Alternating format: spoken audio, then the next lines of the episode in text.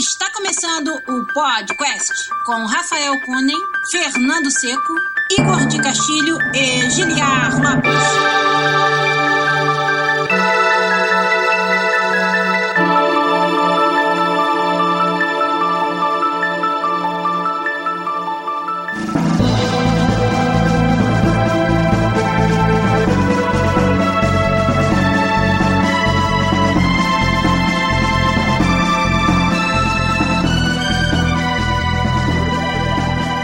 Podcast na área, galera! Estamos de volta mais uma vez nesse que é o único podcast onde você conversa em português com profissionais da indústria de games internacional. Eu sou Giliar Lopes, produtor dos games da série FIFA, aqui na Electronic Arts em Vancouver, no Canadá. E comigo aqui, ele, que é meu amigo programador também na EA Vancouver, no Canadá, Fernando Seca. E aí, Fernando? E aí, beleza? Tava vendo uma piada muito boa aqui que meu primo mandou.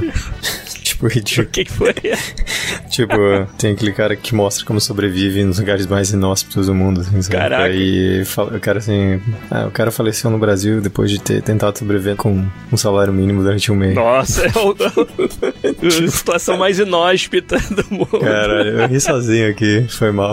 Foi muito engraçado. Brasileiro muito criativo, né, cara? Fernando Seco ali do WhatsApp. Hoje, infelizmente, duplinha aqui do podcast. A gente fez a propaganda do caralho sobre o episódio de hoje no Twitter, na porra toda. E na hora de entregar o, o, o material só veio Fernando Seco e eu aqui. Onde está Rafael Cunha? Ninguém sabe. É. Onde está Igor de Castilho? Provavelmente lá em Montreal cuidando da família, mas ninguém sabe. É. Mas como o show não pode parar, a gente vai fazer aqui pra vocês o tão esperado e prometido episódio 286 do podcast, falando sobre o Google Stadia e tudo mais aí que aconteceu essa semana com a galera. E estamos aqui com a companhia, Fernando Seco, do, do nosso pessoal no chat do youtube.com podcastbr. Quem não nos segue lá perdeu essa transmissão e deixou de fazer perguntas ao vivo pra gente aqui. Então vamos ler o nome da galera que tá assistindo a gente já. ó. O Rafael Santos, o Hugo Blanco, o Thiago Dantesco, que tomou um susto quando eu gritei podcast da área, coitado. O Emanuel Francis, que falou que é o melhor podcast do Brasil. Isso nós somos mesmo, melhor podcast, hein? E além disso, o Diogo Rig, o Matheus Queiroz, o Guilherme Lúcio, o Gabriel Frank e o Daniel Campos. E com certeza tem muito mais gente chegando aí pra assistir e ajudar com perguntas na nossa, nossa discussão aqui que vai ser, promete ser bem interessante sobre tudo que foi anunciado essa semana. Fernando Seco, Sim, senhor. como é que tá o coraçãozinho aí depois que todos esses anúncios foram feitos? Só, só dá a primeira palhinha pra gente. Tá massa.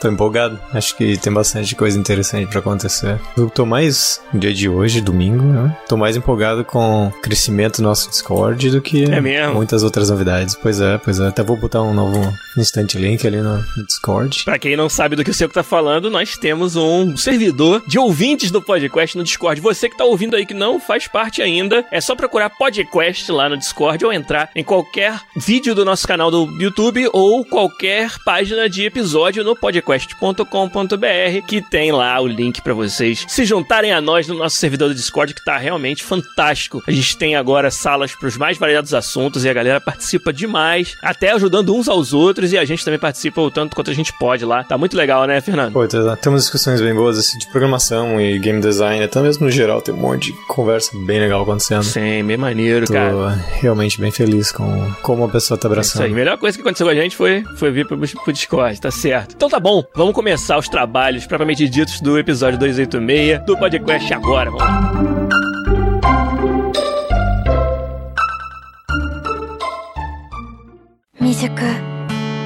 無情されど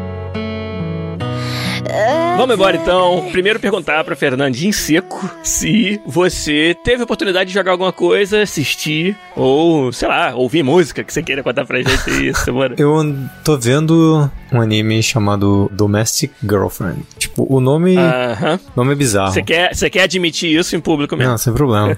o nome do, do anime em japonês é Don-chan. E assim, ele não é exatamente o que o título fala. E, na verdade é um, é um sitcom com drama. É bem surpreendente achando, assim, sabe? É bem maduro, assim, sabe? Trata uns temas, assim, grown up. Uhum. E eu tô bem impressionado, assim, com a qualidade do- da narrativa do negócio. Colocando os personagens em situações difíceis mesmo, assim, sabe? Tem que lidar com sentimentos e situações é, fora do controle deles que eles têm que aceitar, sabe? É bem interessante, assim, tem um monte de, de partes de comédia, tem um monte de, drama. Bem interessante, assim, fazia tempo que eu não via um anime com uma narrativa tão madura, assim, sabe? Domestic Girlfriend. O, o Diogo Higg perguntou ali se você já assistiu My Roommate is a Cat. Eu, eu vi alguns episódios.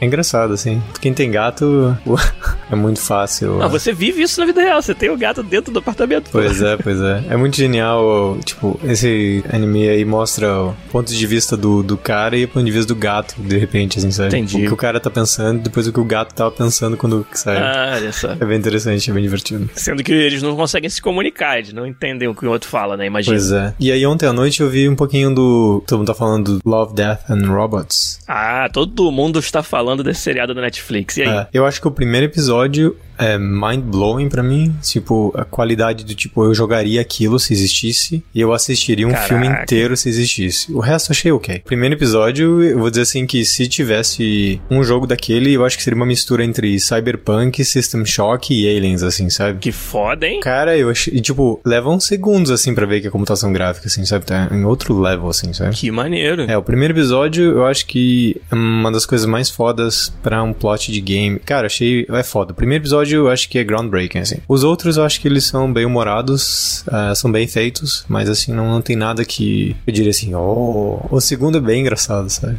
O segundo eu vou dizer que é bem engraçado. Entendi. Eu acho que são. Eu tenho mais do que 10 episódios, talvez, pra ver. Mas eu, assim, se quisessem ver um episódio, se tiver só 15 minutos na sua vida pra ver um episódio desse negócio, veja o primeiro. Foda demais. Da minha parte, Fernando, essa semana eu. Bom, saiu Sekiro, né? Eu tô bolado que você não falou nada sobre o lançamento do novo jogo das From Software. Você não chegou a experimentar ainda, né? Tá biding your time. Já comprei, bom. From Software pra mim é Day One Purchase. Aí eu comprei, baixei, mas ainda não joguei. Eu tô tentando terminar um projetinho pessoal. Projetinho pessoal. Aí eu não quero mudar o foco das coisas. Até ou dar certo ou dar errado. Eu não sei. Tá, fica- tá ficando ok, assim, mas vamos Entendi. ver. Projeto pessoal é uma merda, porque se você começa alguma coisa, você tem que focar, senão você não termina nunca. Verdade. Eu comprei o jogo também, mas não, não cheguei a experimentar ainda não. Só sei que tá todo mundo falando que é a From Software se superando mais uma vez, né? Isso aí é muito legal. Meu amor pelos jogos da From Software, ele é um amor adquirido, né? Eu não, não era fã, eu, eu tentei jogar o Demon Souls lá no começo, não consegui sair do hub, até hoje eu não sei como é que sai do hub.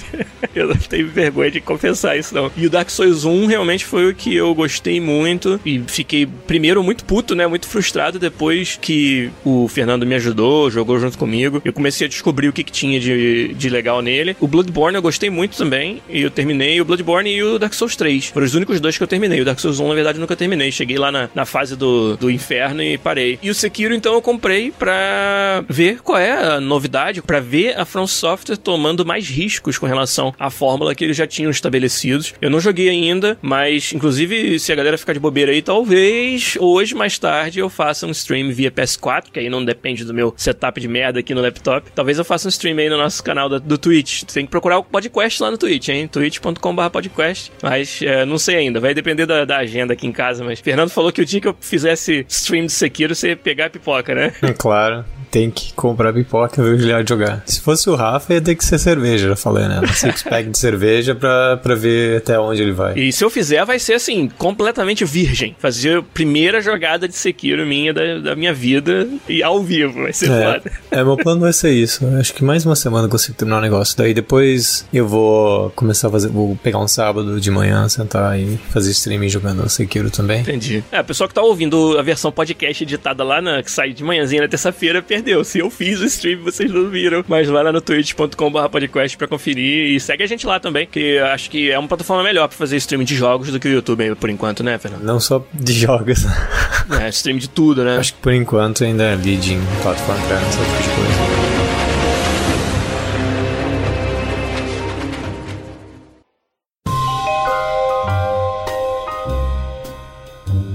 Já que nossa semana não teve muito mais o que comentar, vamos comentar da grande coisa, que é o assunto principal dessa semana, que foi anunciado durante a conferência do Google na GDC. Primeiro, Google na GDC, Conferência de Desenvolvedores de Jogos, né? A gente já imaginava que alguma coisa grande viria por aí. Além disso, o próprio Google anunciando dias antes que a Jade Raymond, ex-chefe do Seco, se juntou a eles né, em alguma capacidade relacionada ao desenvolvimento de jogos. Então a gente já desconfiava que vinha um anúncio aí. Agora, acho que nenhum de nós imaginava que ia ser da dimensão que foi o anúncio do Google Stadia, né, Fernando?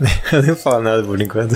a reação, cara, quando a gente. Quando tava o stream rolando, a gente tava de manhã no trabalho e nos nosso, na nossa conversa interna, cara, a reação de todo mundo, assim, eu, Seco e o Rafa, foi muito engraçado. E o que, que é então, Seco? Você que é o cara técnico que vai saber explicar melhor do que eu. O que, que é o Google Stadia? O que, que eles anunciaram exatamente? Tenta resumir aí pra gente. Bem, eles apresentaram a plataforma de streaming do Google e o que significa isso? Significa que você não tem mais um console onde você joga, você vai entre aspas jogar na cloud Caralho. e o seu jogo e o seu jogo vai ser transmitido para qualquer device que tenha uma tela. Caraca. E para você interagir com o jogo, eles têm um controle próprio, mas se você tiver no PC, é, por exemplo, aí você pode usar o seu próprio controle, se estiver no mobile, no mobile você pode usar o seu próprio controle, mas a experiência com o controle parece ser mais adequada. Esse controle, ele conecta direto com o data center do Google via o seu Wi-Fi, ou seja, não tem ali o Bluetooth do controle para uma outra caixa e dessa caixa sai a conexão, não é verdade? É, exato. Com isso, a ideia é atingir o máximo de consumidores possíveis. Eu gosto de pensar nisso, até falei como Google fazendo para AAA o que a App Store fez para Indie. Dando assim um acesso massivo a toda a população, a todo mundo. Seu público-alvo praticamente virou todo mundo, né? Quer dizer, assumindo que tudo isso vai funcionar suave, que é uma, uma assumption grande aí, né? É um, é um salto. Porque, na verdade, o que, que o Google tá falando? Ele tá falando de cloud gaming, tá falando de jogar videogames através da cloud, coisa que já foi tentado, pelo menos por algumas outras empresas recentemente, e até agora não deslanchou. PlayStation Now é um exemplo onde a Sony tem um serviço de streaming de jogos, mas a gente imagina que o Google está numa posição única, onde ele já tem uma infraestrutura muito superior a qualquer outra empresa que fosse tentar algo parecido, né, Fernando? É, isso eu acho que é o grande diferencial. E assim, a gente começou a ouvir falar sobre online e o Gaikai talvez 10 anos atrás. É verdade. Onde a infraestrutura de internet estava começando a ficar cada mais robusta. Já era factível na época com alguns problemas, mas agora com nova infraestrutura, com a quantidade de data centers, as locais que o data center estão localizados, que isso é fundamental. É, que já estão espalhados pelo mundo, mal ou bem, tudo bem que, tá, vai ter, vai ter locais onde não vai ser ótima essa configuração, mas aí o Google vai lá e bota um, um novo data center se tiver mercado. Só para vocês, pessoal, entender, o data center, na verdade, como se fosse um, monte de hardware que armazena e faz processamento próximos a algumas regiões. Por exemplo, São Paulo deve ter alguns data centers para tratar de todo mundo. Então, a lógica do Google vai distribuir baseado em, em região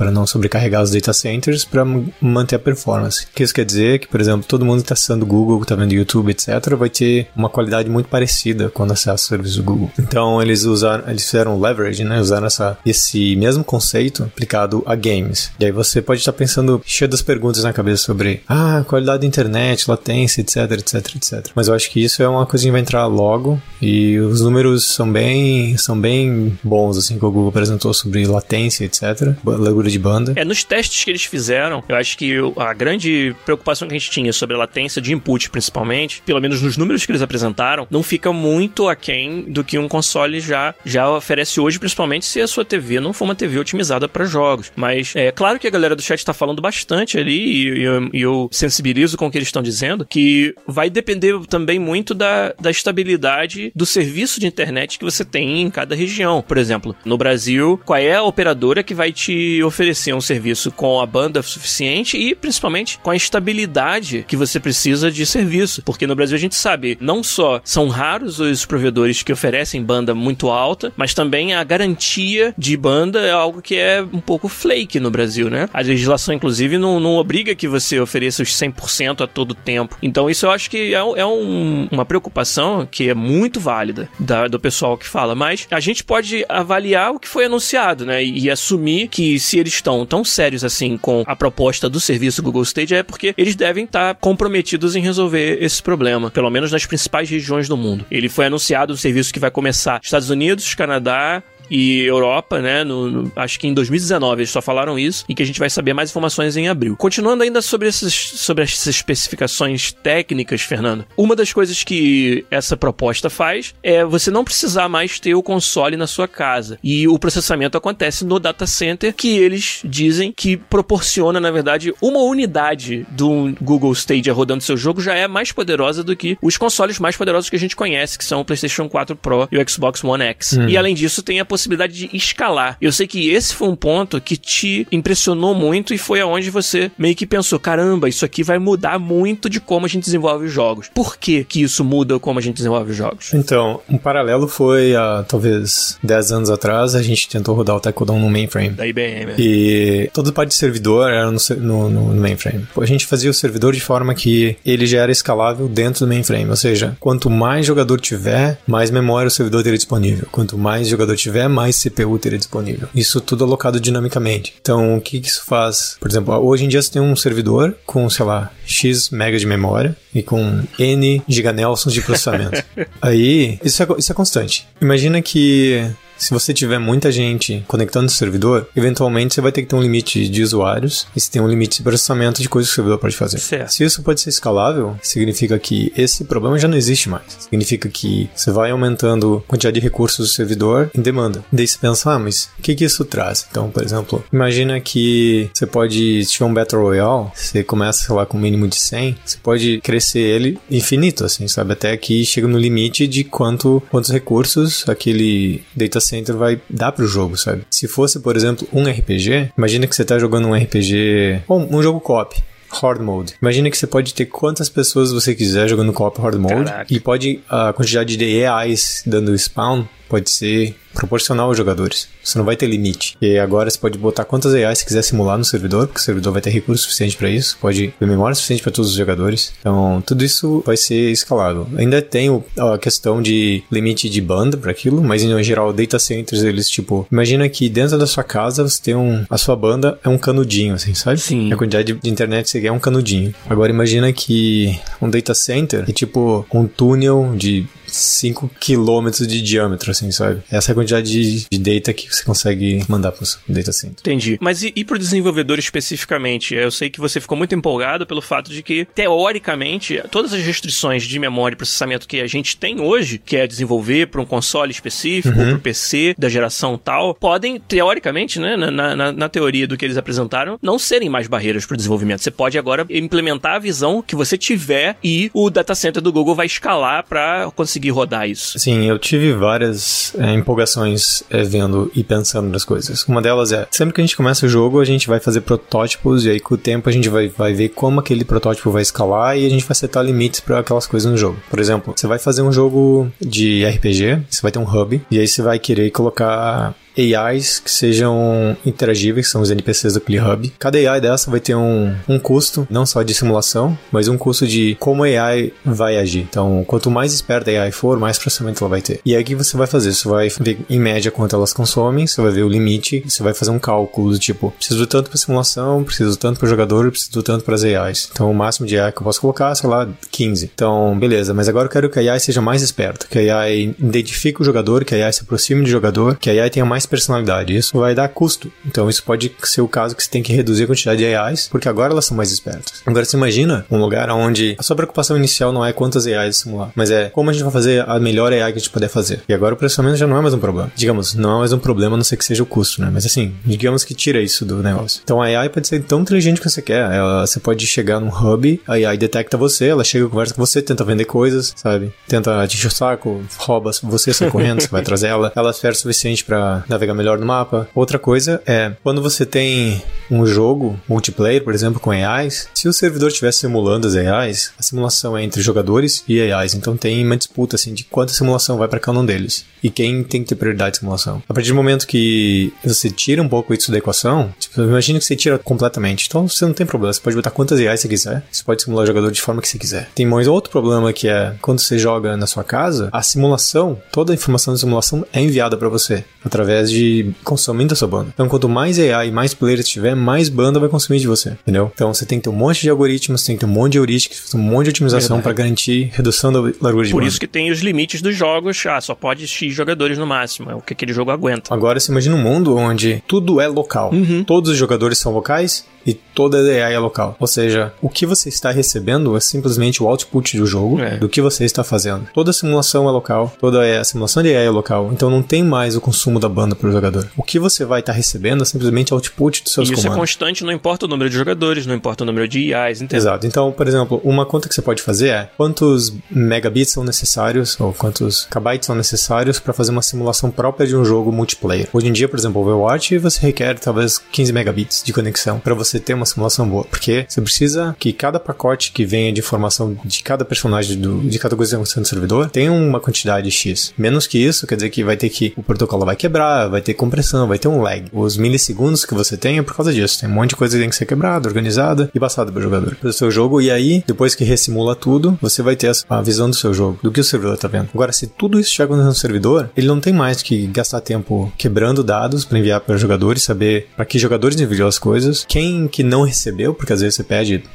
informação, né? E ele não tem que ter heurísticas, não, tipo, ele não vai perder tempo distribuindo informação mais. Sim. A informação não precisa ser toda Sim, concentrada. e só distribui a imagem para cada jogador e isso daí é independente Exato. de quantos jogadores estão presentes. Ele só vai jogar o dado pro terminal, que agora cada dispositivo conectado ao mainframe, mainframe vai ser só um terminal. Entendi. recebendo os outputs. E nesse cenário, eu acho que vai ser o ideal, porque agora você está trocando toda a informação de simulação que vem para você para poder renderizar na sua máquina simplesmente pelo outcome do servidor, sabe? Sim. Essa vai ser a troca. Então, se hoje você está gastando X de banda, é- essa X de banda do jogo é necessário para a simulação. E se você trocar isso pelo output, você pode ter um 1 para um, que eu acho que é aí que eles estão apostando que é a latência necessária e a largura de banda para garantir performance e toda a informação de simulação necessária para o jogador. Eles estão trocando simplesmente pelo output do jogo. Muda muito, porque time de, de gameplay systems, a gente passa muito tempo pensando como a gente, por exemplo, organiza o loading do jogo. Porque no loading do jogo, se o jogo, por exemplo, é um RPG, você tem que mandar todo o inventário pro jogador, você tem que garantir que todas as mechas, todas as coisas sejam carregadas no cliente antes da gente ver o que está acontecendo. Você tem que garantir que todas as entidades próximas tenham dado spawn, que elas sejam recebidas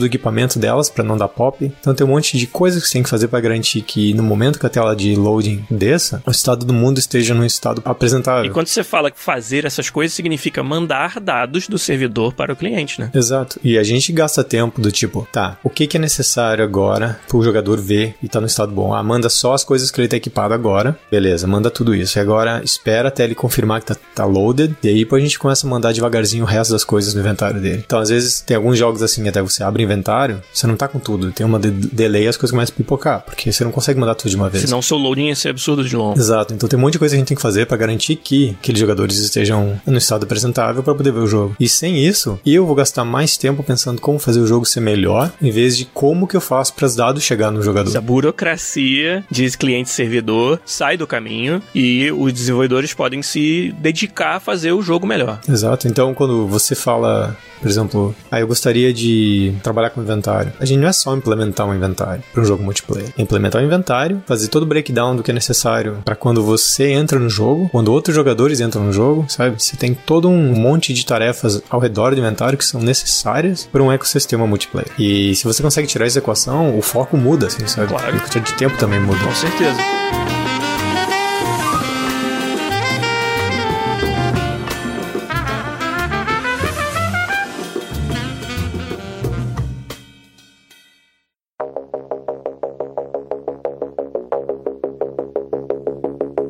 O pessoal do chat tá falando direto sobre consumo de banda, né? Sobre questões operacionais que, é claro, quando você pensa numa realidade de jogo streaming, né? De cloud gaming, você tem que estar preocupado. Por exemplo, é, operadoras que limitam a quantidade de dados que são baixados. Mesmo que você não esteja mais baixando dado de jogo, só tá baixando a tela, né? O output. É, imagina jogar em 4K, quantas horas você passa jogando e agora isso vai estar comendo diretamente da banda né, da, da sua franquia de dados do seu provedor. É, essas são questões realmente que a gente vai ter que observar. Agora, uma coisa é certa, é, se tem algo que empurra para frente soluções de infraestrutura, são aplicações como jogos. Até se você pensar nos PCs, o que fez com que as pessoas começassem a fazer upgrade de PCs, comprar placas de vídeos melhores e tudo lá nos anos, sei lá, 90, foram os videogames. A gente, claro, fica preocupado com o preço que isso vai ter pro consumidor final, principalmente quanto menos preparado já está o local, mais caro provavelmente vai ser. No Brasil, por exemplo, talvez você vai precisar de um plano dos mais premium de todos, de uma operadora ou outra só que ofereçam, que às vezes tem regiões que nem não tem nenhuma operadora oferecendo para poder jogar. E, e isso aí que é uma outra preocupação que nos leva à segunda parte da conversa sobre o Stadia, que é eles não anunciaram modelo de negócios. Eles não falaram como que você paga pelo Stadia e como que o desenvolvedor de jogos, jogos recebe dos jogos que são feitos pro Stadia. A Google vai abrir, né, tá abrindo o seu próprio estúdio para fazer jogos first party, que é onde entra a Jade Raymond. Eles vão fazer provavelmente aplicações ali que tiram o maior proveito possível dessa estrutura do, do data center, mas eles vão se precisar de muitos jogos third party. Vai ser a imensa maioria dos jogos que vão estar disponíveis na plataforma vão ser feitos por outras empresas que não são a Google. Então, como que é o modelo de negócios? A gente só pode especular porque não foi anunciado. Uma coisa que eu acho interessantíssima é você fala de mudar tudo para quem desenvolve, porque você não tem mais que se preocupar com essa burocracia cliente-servidor, porque teoricamente você poderia escalar os recursos necessários para o seu jogo infinitamente. Mas eu acho que uma outra coisa que muda muito, fundamentalmente, talvez não esteja sendo falado tanto, é o fato de que a proposta do Google Stadia, se ela funcionar como anunciado, ela tira uma barreira de entrada para os games gigantesca, que é a compra do console, que é você ter uma caixa especializada na sua casa, ligada na TV, que roda aqueles jogos. Com o Google Stadia você vai poder estar tá fazendo isso, vai estar tá experimentando jogos virtualmente em qualquer lugar, em qualquer tela, qualquer dispositivo que você já tenha. Se a sua TV não é smart, não roda Android, é só instalar um Chromecast e ele vai estar tá pronto para com o controle do Google Stadia jogar os jogos que rodam nessa plataforma. E isso para mim, o fato de você não ter mais essa barreira de entrada, o fato de você não ter mais que gerenciar é, gerações de console, agora os consoles vão, né, os jogos vão evoluir continuamente. A única limitação vai ser a capacidade do desenvolvedor de fazer jogos maiores, melhores, mais bonitos e com mais técnicas avançadas, né? E não a capacidade daquela caixa que sai a cada, vamos dizer, oito anos, sai uma nova caixa, a gente tem aquela caixa ali para trabalhar durante aqueles oito anos, sabe? Isso eu acho que é uma, uma diferença assim absurda. Vai ser mais barato pro consumidor? Não sei, porque a gente não sabe o modelo de negócios. Talvez, ao invés de pagar 400 dólares por um console upfront, você vai estar tá pagando, sei lá, 60 por ano, que em alguns anos já passou do valor do console, sabe? Mas, em compensação, como é que vai ser o acesso aos jogos? Você vai comprar o jogo? Ou você, sendo assinante do Stadia, tem direito a X jogos? Isso, nada disso tá claro, né? Mas eu acho que é uma proposta tão fundamentalmente diferente de como funcionam os videogames hoje em dia, que eu fico realmente pensando, cara, se isso não é o comecinho do futuro da nossa indústria, uma indústria sem caixas, sem consoles. Claro que vai depender de como que isso vai pegar. O que, que você pensa, Seco, sobre mais a parte do modelo de negócios e como é que o Google Stadia vai mudar ou não a forma que a gente consome os jogos? É engraçado que se você pensar 10 anos atrás, a gente ainda comprava DVD, a gente comprava CD e a gente achava o máximo comprar um monte de coisa para tocar DVD. Daí um dia alguém lançou um smartphone.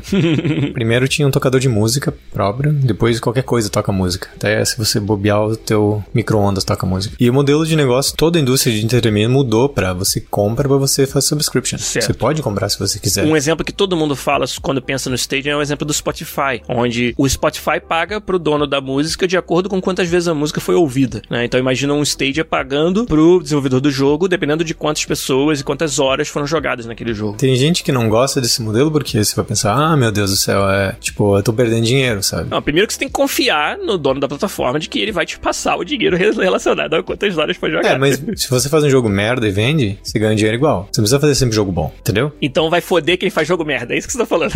Mais ou menos, porque vão ganhar menos dinheiro. Sim, porque no modelo atual você paga os 60 dólares, independente de quanto você vai jogar do jogo. É, mas tem outra coisa também, que é, se o seu jogo não é tão bom, mas seu jogo é divertido, tem gente que não pagaria 60 dólares pelo seu jogo, mas estaria grato por pagar 10 ou 5 dólares e se gostar, continua pagando. Ou se tiver incluído na sua assinatura, vou até dar uma chance para aquele jogo que eu não Exato. pagaria. Veja Netflix. Tem tanta coisa na Netflix que eu jamais iria no cinema assistir. Mas eu faço questão de sentar e assistir um monte de coisa na Netflix. Eu vejo uma aproximação muito grande do modelo de negócio de games com o Netflix. Entendi. Porque você tem as grandes obras todo mundo quer assistir. E você tem um monte de, vamos chamar de filler. São jogos que talvez você não, não pagaria, você não tem interesse nenhum, mas porque tá ali, você pode dar uma tentada. Quem sabe você goste, continue jogando. E o serviço, ele tá interessado o quê? Em oferecer conteúdo suficiente pra pessoa nunca desistir de assinar. Exato, exato. Tanto que daí você para e pensa, digamos, eu ganhei um jogo nessa plataforma esse mês. Pago 7, 10 dólares por mês. Se eu tivesse que comprar esse jogo, raramente o jogo seria menos de 7 ou 10 dólares. A não ser que seja um jogo de mobile. É. Então, em média, os jogos vão ser mais jogados e jogos que talvez seriam um revenue abaixo. Tipo, jogo que é foda vai ganhar sempre um monte de dinheiro. Se tiver um Red Dead Redemption 2, esse negócio, um monte de gente vai jogar. É tipo ver Westworld, assim, sabe? Todo mundo vai assistir, sabe? E como não termina nunca, você vai continuar jogando. Mas não quer dizer que você não vai pegar as outras coisas que você deixou de comprar porque tem medo de gastar dinheiro, porque talvez você não vai jogar. Então você olha e diz assim, puta, o que, que tem de jogo de tiro esse mês que eu não, não vi? Você pode abrir, jogar dois minutos, se você não gostar, sai, sabe? Não mudou nada na sua vida, mas te deu a oportunidade de tentar uma coisa diferente. Sim. Então eu aposto mais no modelo onde a gente vai querer que o jogador experimente o máximo possível e ele decida onde ele vai querer gastar o tempo dele, porque o tempo que é a parte importante. E sobre o modelo de negócios em si, eu vejo que tem, acho, a gente tem algum, vários modelos de negócio que eu acho que funcionam muito bem para esse tipo de coisa. Por exemplo, você vê Spotify, Apple Music, eu acho que funcionam super bem. Tem os free to play, que você baixa no teu celular e aí você pode comprar cosmético dentro do jogo, ou você pode ver advertisement, que vai bancar o jogo, ou tem uns caras que realmente querem o dinheiro. Olha, ads em jogos AAA é uma coisa que eu não tinha pensado. É, você imagina você tá vivendo, você tá jogando um jogo cyberpunk, ok? Tá no mundo cyberpunk. Você tem aquela propaganda da, daquela bebida soft drink, assim, brilhando, assim, e é real, assim, sabe? É propaganda aquele negócio. Em vez de a propaganda passar na TV, tá passando nos, murais do seu jogo, assim, sabe? Você tá jogando um MMO cyberpunk, e tudo que tá acontecendo ali, tem aquele carro daquela marca X, você diz, caraca. E aí tá escrito assim, tipo, soon, sabe? E aí você pode dirigir ele no jogo, pode ver um monte de coisa no jogo, e é o carro que tá trending, assim, sabe? É o top de linha de O não sei quem, Tesla, sabe? Novo. É, então, tipo, eu acho que essa coisa de branding dentro do jogo é uma coisa bem interessante, assim, porque não só ajuda com a imersão, é um mundo mais parecido com o seu próprio mundo, mas é interessante para as empresas também, porque, por exemplo, empresa que vende refrigerante, pessoal que joga jogos tem bastante ênfase, principalmente aqui na América do Norte. Energético, cara. Energético é que é a parada dos videogame, meu irmão. Então, imagina você tá num desses ambientes virtuais assim, onde, sei lá, você pode jogar futebol. E você pode ir chuteira, calção, agasalho, É, bola. E tipo, tudo atrelado às brands, assim, porque eles você se identifica, você acaba comprando, assim. Cara, se ratear, velho, tem uma loja deles dentro do negócio. Tipo, tá interessado nesse negócio? Você clica, vai abrir um, um negócio de browser, assim, pra você fazer order daquele negócio online, assim, sabe? Isso é- seria factível, assim, de fazer advertisement dentro do jogo. O problema é que até hoje, nenhum modelo de AAA funcionaria pra advertisement, porque o pessoal se recusa a ter advertisement quando você paga pelo jogo. Eu acho justo até. Só tô dizendo que é fato. Tô dizendo É que tá fato. certo ou errado. Mas a partir do momento que você tem um outro, um outro apelo onde o jogador tá mais permeável, esse tipo de coisa, é um outro modelo de negócio factível, assim. A gente talvez não, ainda não esteja, talvez com o mindset e a tecnologia correta, mas, cara, 10 anos atrás, tipo, se você falasse em ver alguma coisa no YouTube, você tinha que ter a DSL, sabe? E DSL de 128 megabits, sei lá, um negócio assim. Você pagava caro pra caralho. Hoje, tipo, DSL já vai pros giganelsos, assim, sabe? Sim. Tipo, em cada 3 anos a gente tá tendo um leap gigante desse tipo de tecnologia. Então, há 10 anos atrás, você fala pra você assistir jogo em YouTube, você ia ficar louco. Você ia dizer, você tá maluco que eu vou pagar, vou ficar assistindo um cara jogar jogo e vou doar dinheiro porque ele tá me divertindo? Você tá maluco? Eu acho que a gente esquece de que há 10 anos atrás, agora você volta 20, quando o Quake lançou do tipo software rendering, eles não, você vai ter que comprar placa de vídeo pra jogar melhor. Como assim vou comprar placa de vídeo pra jogar melhor? louco. De repente, placa de vídeo barateou, a qualidade dos jogos incentivou as pessoas a comprarem, outras pessoas conseguiram ver como utilizar aquele mesmo hardware para outras coisas, aplicações de matemática, educacionais, etc. Popularizou o hardware. Cara, essa coisa que tem uma placa de vídeo dentro, assim, sabe? tipo, tudo tem placa de vídeo, de todos os preços possíveis. Então eu acho que sempre alguém vai dar algum jeito de, de achar algum apelo para esse negócio e vai gerar demanda se o negócio faz sentido, sabe? E nesse caso faz sentido, como o Netflix fez, como o streaming de vídeo fez, sabe? Eu acho que o, o resumo da minha impressão do Google Stadia, e olha que a gente nem falou das aplicações de lado, assim, né, que eles estão desenvolvendo, como salvar o estado, você dá um link pra pessoa continuar o jogo do estado que o jogo tava, e o save de um jogo, estado de um jogo virou um link agora. Isso aí também é outra parada fantástica pra quem assiste os jogos, pra quem cria conteúdo dentro do YouTube pra jogos. Mas eu acho que o, o resumo da minha impressão do Google Stadia é bem isso, assim, tinham vários detalhes chatos de burocráticos de você jogar os jogos que o Google tá tentando resolver. É o fato de que eu preciso ter a caixa na minha casa, né? O console, de eu não poder trocar de monitor facilmente, de eu ter que ter o jogo no PC, o jogo no Xbox. É, isso, tudo isso daí, como a tela virou só o output, não existe mais essa barreira quando você pensa no mundo onde o Google Stage está prevalente, né? Então isso me empolga muito, porque eu acho que populariza e traz uma comodidade para quem joga absurda, assim. E acho que isso pode ser a grande coisa que vai empurrar os consumidores a adotarem, sabe? Aquela comodidade, aquela facilidade de uso que eles estão oferecendo, que é algo que eu acho que pode fazer uma diferença muito grande e fazer com que todo mundo resolva adotar. Vai acabar com os consoles? Talvez nessa primeira iteração não. A gente, tem, a gente vai até fazer uma brincadeira agora na parte final do podcast onde a gente vai, vai falar disso. Mas, cara, ele aponta para um futuro onde talvez a gente esteja vendo o que aconteceu com a música, o que aconteceu com o DVD, onde não mais você vai pagar por produto consumido e sim pagar para uma plataforma que te oferece uma, uma biblioteca de produtos para consumir muito interessante. Eu acho que, como consumidor, esse modelo é muito mais interessante para mim. Por exemplo, comparado com o Rafa, eu não compro um jogo por dia, sabe? Você acaba não experimentando vários jogos por causa disso, né, Fernando? É, então eu sempre consumo. A meu consumo é do tipo, que jogo tipo de gosto de jogar, que jogo eu acho que vai, pelo meu investimento de tempo, vai dar mais retorno por diversão, sabe? Qual é o último jogo que a From Software fez? É esse aí. É, ou tipo Dead Cells, por exemplo, ou Monster Hunter. Esse tipo de jogo assim, eu sei que eu vou investir tempo, dinheiro, vai valer cada centavo, sabe? Um dia pra caramba. Mas agora, ah, vou comprar Quantum Break. Ah, vou comprar Resident Evil. Beleza, será que eu vou jogar tanto assim, sabe? Tipo, será que eu tô no mood pra jogar esses jogos? Eu gosto de jogar shooter, sabe? Mas eu gosto de jogar shooter competitivo, assim. Por que, que eu compraria um single player? Se tiver que comprar, não jogaria, mas talvez se estiver lá dando sopa e eu tiver alguns minutos onde eu não quero me preocupar com o multiplayer, eu vou brincar. É, eu vou ver qual é que é, assim, sabe? Vou me divertir. Então, eu acho que, novamente, a gente não briga mais por tipo de jogo, a gente briga por tempo. Sim. Então, onde é que vai meu tempo? Meu tempo vai nas coisas que eu gosto de jogar, sabe? Eu gosto de jogar shoot 'em up, eu gosto de jogar side-scroller, sabe? Eu gosto de jogar jogo Sim, hardcore, sim. eu gosto de jogar RPG. É nisso que eu vou investir, sabe? Então, mas se eu tiver a oportunidade de experimentar outras coisas, a mesma coisa Netflix, assim, sabe? Eu gosto, cara, né, meu Netflix, assim, a minha, minha esposa se apavora quando as sugestões vão pra mim, assim, sabe? E, tipo, tem um monte de coisa ali que, mesmo que seja do meu gosto, eu não experimentaria porque, tipo, passou despercebido, assim, sabe? Sim. Mas que eu mas tô olhando ali, tipo, ah, a gente acha que você vai gostar disso porque tem esses elementos que você gosta, assim, tipo, ah, eu nunca ouvi falar desse jogo. Tipo Love, Death, Robots. Todo mundo falando, é a cara do seco, é a cara do seco. Aí você foi assistir, show fantástico. Exatamente isso, sabe? Eu acho que a gente é muito imediatista, sabe? A gente quer que alguém apresente uma proposta e resolva todos os problemas no momento que foi apresentado, sabe? É. Alguns anos atrás você falasse que você ia poder falar com alguém sobre um vídeo na sua mão e poder jogar jogo de graça, todo mundo ia achar que você é um louco catatônico, assim. É. né? Que o que você tá falando não Ou existe. que você ia poder viver de jogar online, conversar com os jogadores e receber doações. É. Esse modelo de negócios que não existia. Exato. Então, eu acho que as coisas acontecem muito rápido pelo fato da tecnologia ser tão, não só avançada, mas ela ser flexível. Se a gente pensar agora, Google vai resolver todos os problemas do mundo quando lançar a plataforma? Óbvio que não. Mas, a partir do momento que eles lançam alguma coisa mais robusta do que correntemente existe, eles vão começar a entender também qual é a demanda, quais são as necessidades, de quais modelos de negócios. Isso vai evoluir, sabe? Como o iPhone evoluiu, como o Android evoluiu. Sem A indústria de música evoluiu ao,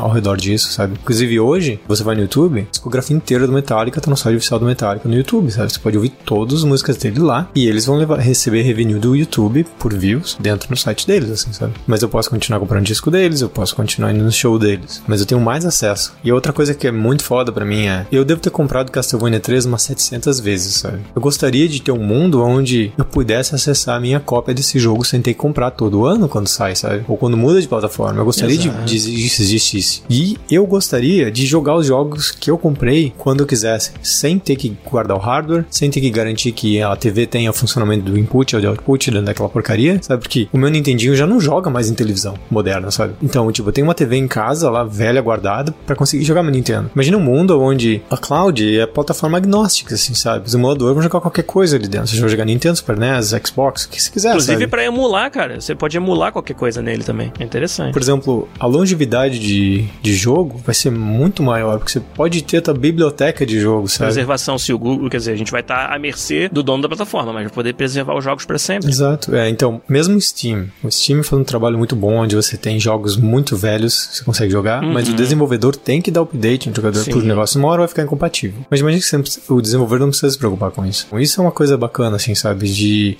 eu poder abrir um jogo jogar ele no máximo da qualidade possível, que aquele jogo possa ser apresentável, independente da, da geração, sabe? O jogo é o que ele é, ele vai estar na máxima qualidade, como o cara quis apresentar aquele jogo, igualzinho back in the day, sabe? Sim. O Mauro Alves lembrou de uma coisa interessante, hein? Que se você voltar lá em 2013, quando o Xbox One foi anunciado, e aquela história toda de estar sempre online, e neguinho foi, ficou louco e achou um absurdo, e aí dá o fast forward pra agora, a gente falando de uma plataforma onde para fazer qualquer coisa você vai precisar estar tá 100% conectado com a banda larga, de alta qualidade, de baixa latência para poder jogar, e a gente tá achando isso legal, sabe? Hum. É muito impressionante como as coisas andam pra frente, e isso é um exemplo do que você falou. Como é rápido que as coisas andam pra frente. É, mas eu acho que no caso do Xbox, uma diferença acho que teve, que assim, o jogador ele é bem entitled tipo, eu comprei o jogo, o jogo é meu, é. e eu faço o que eu quero com ele. A partir do momento que você fala que você tem que estar online para jogar, você tem que ter Quebrou isso. Quebrou essa, essa relação. É, o problema é que a gente sente que a gente tá perdendo alguma coisa, a gente vai brigar contra essa coisa. Então, isso eu achei que quando o Xbox fez todos os anúncios deles, essa foi a reação do pessoal, que é como se eles estivessem perdendo alguma é coisa. Verdade. Ah, eu tenho que estar sempre online, tenho que estar usando a minha banda, tenho que fazer não sei o que, não sei o que. Se, se meu provedor não tiver ligado na hora, eu não posso jogar meu jogo. Meu jogo eu não posso jogar. Mas então, o que eu acho sempre. Teve a conversa na cafeteria essa semana e, e para mim é uma coisa que sempre volta. É, a gente pega sempre o pior caso e usa ele como regra para tudo, sabe? Entendi. Por exemplo, ah, meu provedor vai estar tá fora e eu vou perder, nunca vou poder jogar, não vou poder jogar por não sei quanto tempo. Quantas vezes isso aconteceu desde que você tá usando a internet? E aliás, hoje em dia, sem provedor tá funcionando, você não faz nada em casa, né? Não, mesmo no Brasil, cara. Quando tinha DSL. é igual eletricidade, praticamente, né? É, hum, então, eu lembro no Brasil quando eu tinha DSL, cara, era raro assim, sabe? Ter problema de DSL. Tipo, TV a cabo. O que, que era TV a cabo se não é isso, sabe? Quantas vezes você ficou sem TV a cabo, assim, sabe? Em vez de a gente olhar, por exemplo, os benefícios que isso pode trazer pra gente, a gente olha a parte ruim do que isso pode trazer pra gente e cria um monte de barreira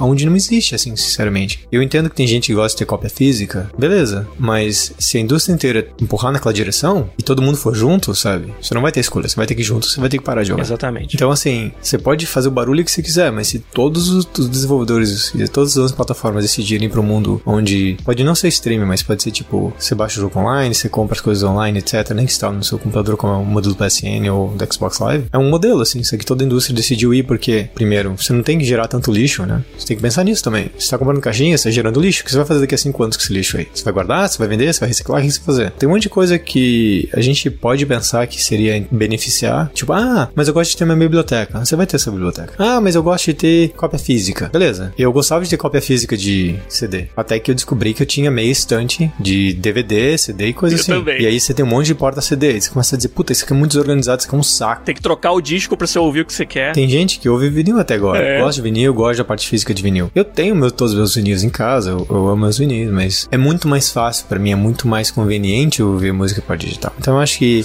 a partir do momento que a gente começa a deixar de ser chato por ser chato, sabe? Eu acho que as coisas são mais fáceis de, de a, gente. Momento que a gente deixa de ser velho. eu, eu, digo isso porque assim, eu, essa semana a gente tava na discussão lá e alguém trouxe assim: ah, jogo competitivo vai ser impossível jogar, isso não vai funcionar. A minha reação foi, cara, jogo competitivo é uma coisa que eles nem estão pensando ainda, sabe? Tem tanto Sim, problema. É tipo esports, né? Jogo como esporte. Tipo, se você pensar em que a ideia é fazer uma coisa streamlined para a maioria das pessoas jogar, a maioria não joga o jogo de esportes. E quando você joga esportes, você quer o mínimo de latência em tudo, sabe? Então, se você puder jogar em LAN o tempo todo. No range normal que existe hoje já não é favorável pro esporte mesmo. Exato. Então, poucos jogos de esporte funcionariam. Inclusive, StarCraft funcionaria porque já tem um, um latência. O FIFA funcionaria, por exemplo, que tem o uhum. mesmo modelo de latência. Mas, por exemplo, o Overwatch não funcionaria. Counter-Strike com certeza não funcionaria. Uhum. Mas isso vai evoluir, sabe? A gente não sabe qual é o threshold que isso vai quebrar. Entendi. Mas o objetivo dessas plataformas não é isso também, sabe? É aquela ideia de usar o pior caso para justificar o argumento contra. Eu vou perguntar aqui, o que, que o chat acha de, de eu achar que todo mundo é muito exagerado? O chat vai dar essa ideia, mas eu queria fazer uma brincadeira também pra gente fechar. Que é o seguinte: no mundo onde o Google Stadia funciona exatamente como ele foi anunciado, tá? Eu vou falar para você nome de algumas empresas ou partes dessa indústria e você vai me dizer se com o Google Stadia eles se fuderam, se deram bem ou continuam na mesma. Tá. Beleza? Então vamos começar. A Sony e a Microsoft. Não se dá bem pra caralho. Olha aí, não sei não, não sei se eu concordo não. a Sony, desde muitos anos, comprou a Gaikai e investiu em entender esse modelo Sim. e continua investindo. Tá, mas aí ela tem um concorrente agora foda, que é o Google. Como é que ela vai se dar bem nisso? Assim como a Nintendo, a Microsoft e a Sony sobrevivem até hoje. Sobreviver é uma coisa. Agora, agora, tipo, a Sony não vai ser mais a dona do console, por exemplo. Não vai poder usar a sua exclusividade. Não, mas ela pode ser dona da plataforma dela. A gente tem HBO, a gente tem Netflix, a gente tem Fox On Demand. Tá, mas olha a diferença, cara. No, no Google Stage eu vou poder jogar em qualquer tela, vou ter meus jogos todos guardados lá, e na Certo. Sony eu vou ter que continuar tendo o console e o, e o disquinho. Será que você tem que fazer isso? Tipo, ó, vamos pensar assim, ó. A Sony, há 10 anos atrás, comprou a Gaikai. Por que que será, sabe? Será que eles não estão vendo tão pra frente quanto o Google tava vendo? Não, beleza, mas eles vão ter a mesma estrutura que o Google, cara. Será? A gente não pode especular sem informação, sabe? Não tem informação. Não, tudo bem, mas a gente tá aqui pra isso, Fernando.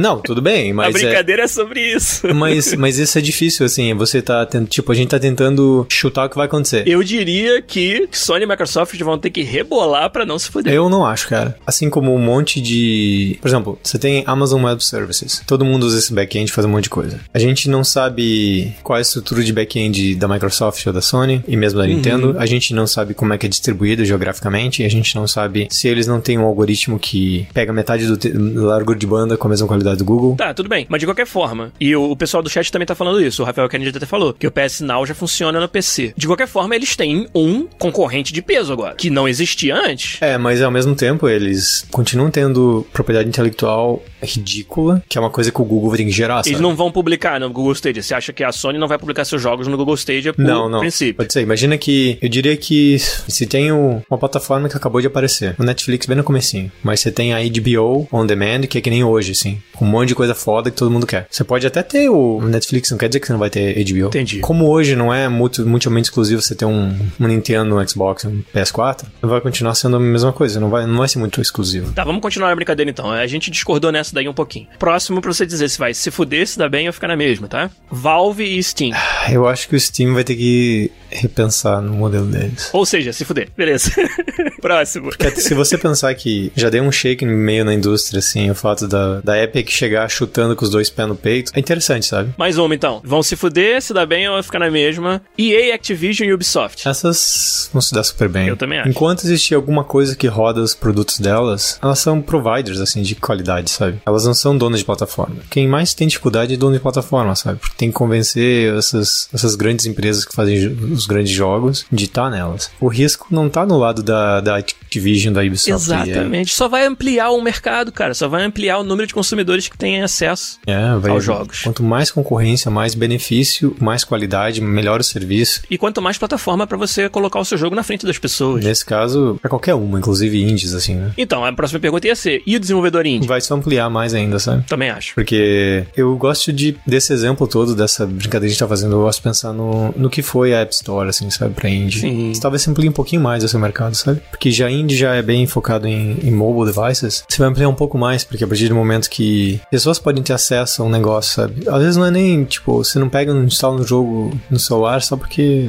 você não quer, assim, você não ouviu falar, mas um serviço que tenta fazer matching, dizendo assim, Fernando, você gosta de Puzzle Dragons, talvez você goste desse jogo aqui, sabe? Que eu não preciso ficar me quebrando pra procurar o jogo. O jogo vem mais adequado pra mim. Tipo, Netflix, de novo, a gente volta no exemplo melhor que a gente tem. Te sugere coisas baseadas no seu, no que ele sabe do seu gosto, exatamente. Exato. Eu acho que a parte mais legal do jogo indie é que você pode estar jogando vários jogos indie ao mesmo tempo. Não é que nem um AAA, né? Quando você joga um AAA, em geral são jogos grandes que demandam bastante seu tempo. Tem um monte de jogo indie, por exemplo, você joga Into the Breach, aí depois você joga um pouquinho de Puzzle and Dragons, aí você vai e joga Grand Chase, brinca aqui e ali, sabe? Brinca um pouquinho assim. E tipo, você jogou várias coisinhas, não muito tempo, mas se divertiu, assim, sabe? E move on. Hugo Blanco perguntou se essas qualidades não se perderiam num jogo multiplataforma, porque puxaria pra baixo. Valeria a pena criar um outro escopo só pra cloud? Isso, ele tá falando, por exemplo, a Ubisoft vai fazer o próximo Assassin's Creed, ela tem o Google Stadia como uma plataforma que roda quaisquer efeitos de rendering, quaisquer cargas de IA que ela queira. Mas esse jogo tem que sair também para os consoles convencionais. Olha como a gente já tá falando de consoles convencionais. Isso não iria puxar a qualidade do jogo Assassin's Creed pra baixo? O fato de ter que suportar todas essas plataformas? Meio que negar o efeito de liberdade no desenvolvimento que o Google Stadia tá oferecendo? Eu acho que o grande problema é a gente assumir que tem que sair em todas as plataformas. Olha aí, rapaz. A partir do momento que você tem uma plataforma muito robusta, que é muito mais fácil de desenvolver e que, tipo, tá te dando mais vantagens do que desvantagens, você vai começar a questionar o seu investimento, onde vai seus recursos. E imagino que se você tiver uma plataforma que ela é totalmente game changer, por que não? Hoje em dia a gente já tem desenvolvimento para várias plataformas que são completamente alienígenas alienígenas uma da outra, que foi Gen 3 e Gen 4, por exemplo. Foi Xbox 360, PS3 e Xbox One e PS4. E a gente já tinha código que fizesse branching, fazer coisas diferentes em cada uma delas. Isso vai continuar existindo, sempre vai existir. E se uma plataforma tem mais vantagens sobre as outras, em geral, a plataforma que tem mais vantagens, a gente não pode, não consegue usar todos os recursos dela. A não ser que a gente, tipo, realmente queira uma experiência mind-blowing, assim, sabe? a gente pode fazer do desenvolvedor, assim, sabe? Acho que nessa parte vai continuar sendo o que é hoje, assim, sabe? Tem plataformas que você pode fazer mais do que outras. Tipo, no PC, você consegue fazer mais coisas do que PC high-end, consegue fazer mais coisas em qualquer plataforma. Você vê o Assassin's Creed, é um exemplo, assim, de, de gráfico, NPCs, qualidade de textura do PC é diferente dos consoles. Então, acho que isso vai continuar existindo, independente de plataforma. O desenvolvedor vai ter que fazer no seu código lá, se eu estou fazendo para tal plataforma, tem esses benefícios. Se eu estou fazendo para outra plataforma, vou ter esses benefícios. Você vai ter que fazer a reestruturação e decidir se é mais barato ou mais caro, tirar os benefícios daquela, daquele novo modelo e o que aquilo traz para os jogadores, plataforma, e, enfim.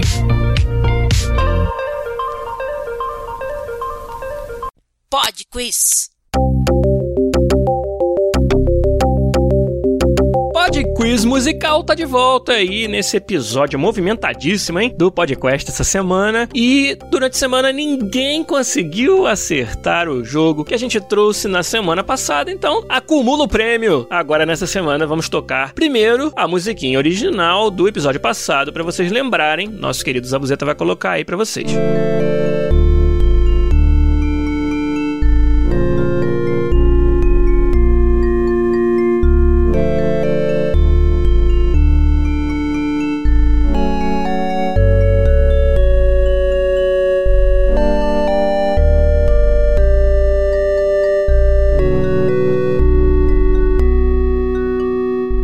eu falei, ninguém acertou isso aí, rapaz. Mas, pô, todo mundo que teve um PC ou um, um Super Nintendo naquela época lá dos 16 bits deve ter pelo menos ouvido falar desse jogo. E para mim, pelo menos, foi um jogo fantástico. Eu gastei horas e horas nesse jogo aí. Então, para não dar mais dica, vamos tocar agora um outro trecho de música desse mesmo joguinho para vocês tentarem mais uma semana.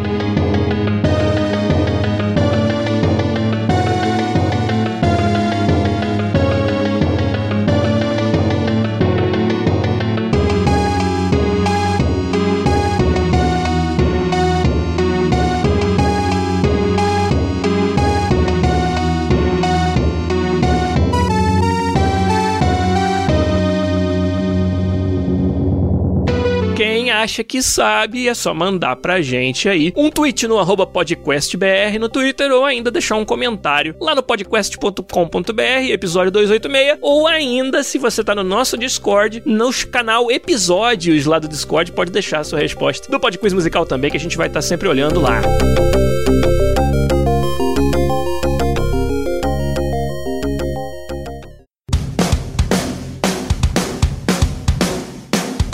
Então, gente, é isso. A gente veio aqui, esperávamos ter mais podcasts presentes para falar de um assunto tão interessante, tão importante quanto o anúncio do Google Stadia, mas acho que Fernanda e eu conseguimos fazer uma, uma discussão interessante aqui, com a ajuda de vocês, é claro, no chat do youtube.com/barra podcastbr. É claro que a gente vai continuar, cara, falando disso. Esse anúncio é a pontinha do iceberg, né? E daqui a alguns meses, acho que em abril já ou maio, eles vão anunciar mais detalhes, inclusive grandes perguntas que a gente ainda tem, como o modelo de negócios, né? Como vários outros datas de lançamento, eles não falaram ainda, só falaram que vai ser 2019. A gente com certeza vai estar tá falando muito mais desse assunto aqui no podcast no futuro. Isso aí é certo, cara. E vamos ver se o Google Stadia vai ser isso tudo mesmo. E se vai oferecer todas essas vantagens pro consumidor que a gente imagina que vai oferecer. Mas, por essa semana, a gente fica por aqui. Obrigado mais uma vez a todo mundo que nos ajudou a fazer o, o episódio. Fernando Seco, obrigado por você não só vir aqui emprestar o seu conhecimento, o seu, seu brincar de previsão do, do futuro, futuro é. e ser o host do nosso stream também aí quando o meu setup falhou mais uma vez. Obrigado, cara. Tem problema, Jorge. O meu, meu fica em pé enquanto seu som dele.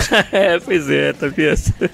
o seu segurou, segurou o rojão aí hoje. Então tá bom, gente. Giliar Lopes também se despede de vocês aqui. Um abraço. Muita discussão interessante pra gente ter sobre esse episódio no nosso Discord. Então entre lá, você que ainda não conhece, é só procurar podcast no Discord ou em qualquer é, vídeo no nosso YouTube ou episódio lá no podcast.com.br. Tem o link para você entrar e participar com a gente dessa discussão que tá bem legal lá. Mas por hoje a gente fica por aqui. Um abraço para vocês e até semana que vem. Tchau!